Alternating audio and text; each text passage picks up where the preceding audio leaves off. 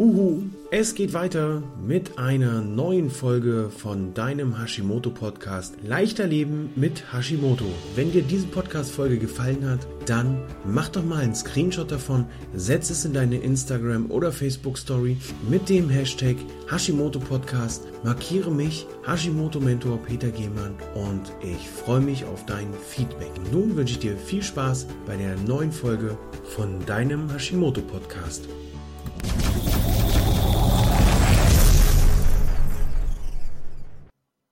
Hallo und herzlich willkommen zu einer neuen Folge von deinem Hashimoto Podcast. Kennst du das? Du wachst morgens auf und bist eigentlich noch total müde, hast gar keine Lust aufzustehen? Oder kommt dir das auch bekannt vor?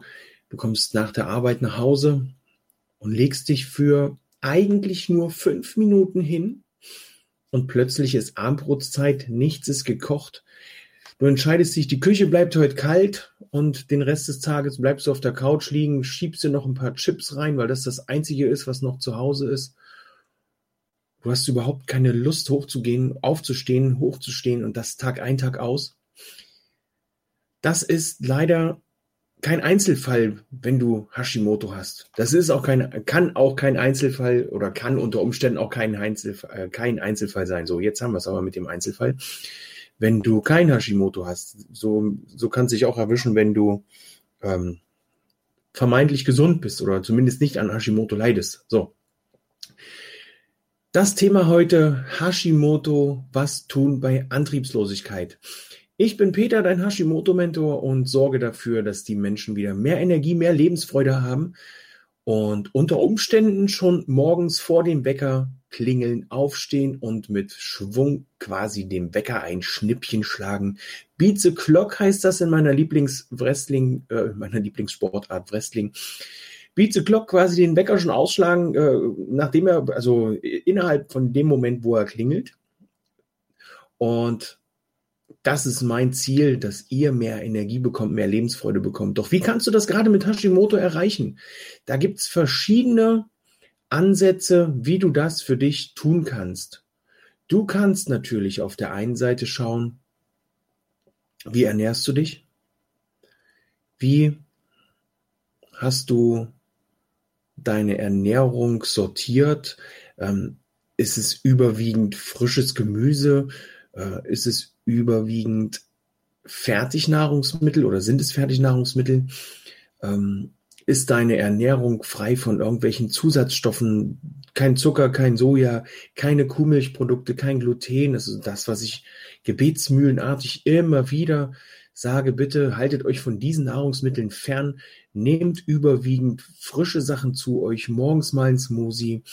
Ansonsten auch gerne mal ein deftiges Frühstück, äh, Süßkartoffeln, Bratkartoffeln, ähm, Hackfleisch mit Banane, Hackfleisch mit gebratenen Äpfeln. Also das, damit kann man schon voller Energie in den Tag starten. Ähm, such dir was Proteinreiches, wo du, womit du in den Tag starten kannst. Was kannst du noch tun, um mehr Antrieb zu bekommen? Du kannst natürlich schauen, wie beendest du den Tag? Wie ist dein, dein Schlafrhythmus? Gehst du nachts um zwei ins Bett und musst aber morgens um sechs schon aufstehen, ähm, brauchst lange zum Einschlafen, weil du Gedankenkarussell hast und der das keine Ruhe lässt? Oder gehst du pünktlich ins Bett, also wenn du morgens um sechs raus musst, vielleicht schon um neun, halb zehn ins Bett, um hier ausreichend Schlaf zu finden? Wie kannst du schlafen? Ähm, kannst du gut durchschlafen? Äh, wie ist dein, dein, ähm, Schlafzimmer, ist das dunkel? Leuchtet da noch eine Lampe oder ist vielleicht der Fernseher mit im Schlafzimmer? Nutzt du dein Schlafzimmer, um vielleicht dort dein Mittagsstündchen zu halten oder deine Ruhepausen? All das sind so Sachen, die da mit reinspielen, wo auch du dann tagsüber dafür sorgen kannst, wenn du das ein kleines bisschen anpasst, ähm, dass du mehr Energie hast. Du kannst auch mehr Energie haben, indem du dich von, ja, von äußerem Stress fernhältst. Gerade jetzt, ähm, ich habe es neulich erst wieder in einem Video gesehen, wir beenden, äh, wir beginnen den Tag mit äh, schlechten Nachrichten, wir beenden den Tag mit schlechten Nachrichten. Zwischendrin fällt es uns auch nicht wirklich leicht, uns mit positiven Sachen zu befassen, weil wenn du das Radio anmachst, wenn du den Fernseher anmachst, ist überall das schrecklichste Grauen und äh, nichts oder nur selten Positives. Das ist übrigens ein Grund, warum ich nur noch Podcasts höre, wenn ich im Auto unterwegs bin und die Radiosender ausbleiben. Weil, weil ehrlich, wenn ich mir die Musik anhöre, äh, erstens hat sich die Musik ein klein wenig verändert, aber ich glaube, so erging es unseren Eltern auch. Und so ging es uns auch, als wir dann die Musik der Eltern hör gehört haben. Aber ich schweife ab. Ähm, die Musik ist auf fünf Radiosendern das gleiche. Das eine Lied ist zu Ende, du schaltest um auf den nächsten Radiosender, dann kommt das gleiche Lied nochmal. Wahrscheinlich ist es dann auch noch ein gruseliges Lied, was du nicht hören kannst, magst. Ähm, aber die Nachrichten äh, sind selten positiv. Also aus dem Grund höre ich keine Nachrichten, schaue auch keine Nachrichten im Fernsehen. Ich versuche mich so im Internet weiterzubilden. Weiter, wenn, wenn ich Informationen brauche, dann mache ich mich da auf den Weg und suche die. So. Ähm, Stress. Ja, der Stress. Der Stress sorgt nämlich auch dafür, wenn du diesen negativen Stress hast, dass auch dadurch dein Immunsystem belagert und be be belästigt und beeinträchtigt wird. Was kannst du noch tun, um die Antriebslosigkeit zu überwinden. Du kannst dir natürlich Ziele setzen, um dich selbst zu motivieren. Du kannst mit Frühsport beginnen. Du kannst ähm, kleine Sporteinheiten einbinden. Du kannst meditieren, um so kleine Tagestiefs zu überspielen und ähm, die auszugleichen.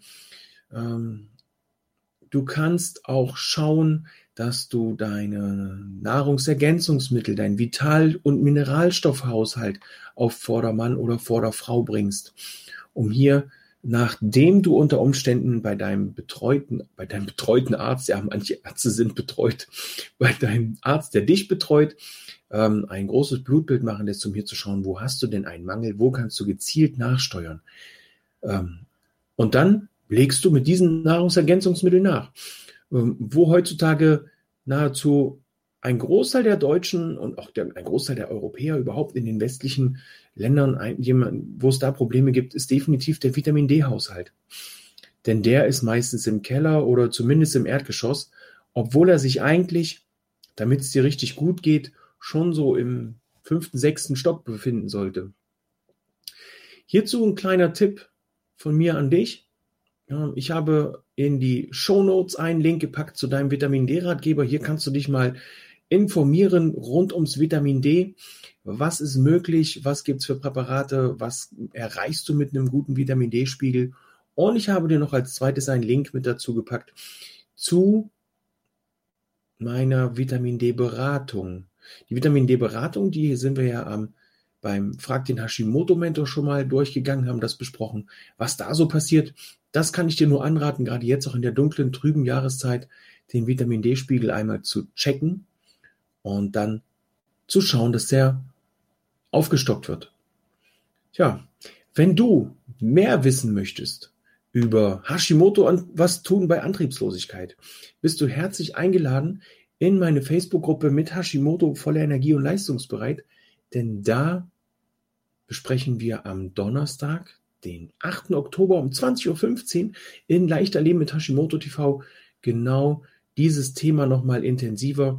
Wir werden uns austauschen mit den Gruppenmitgliedern. Was tun die bei Antriebslosigkeit? Was haben die für Erfahrungen? Und so weiter. Und auch du bist da herzlich eingeladen.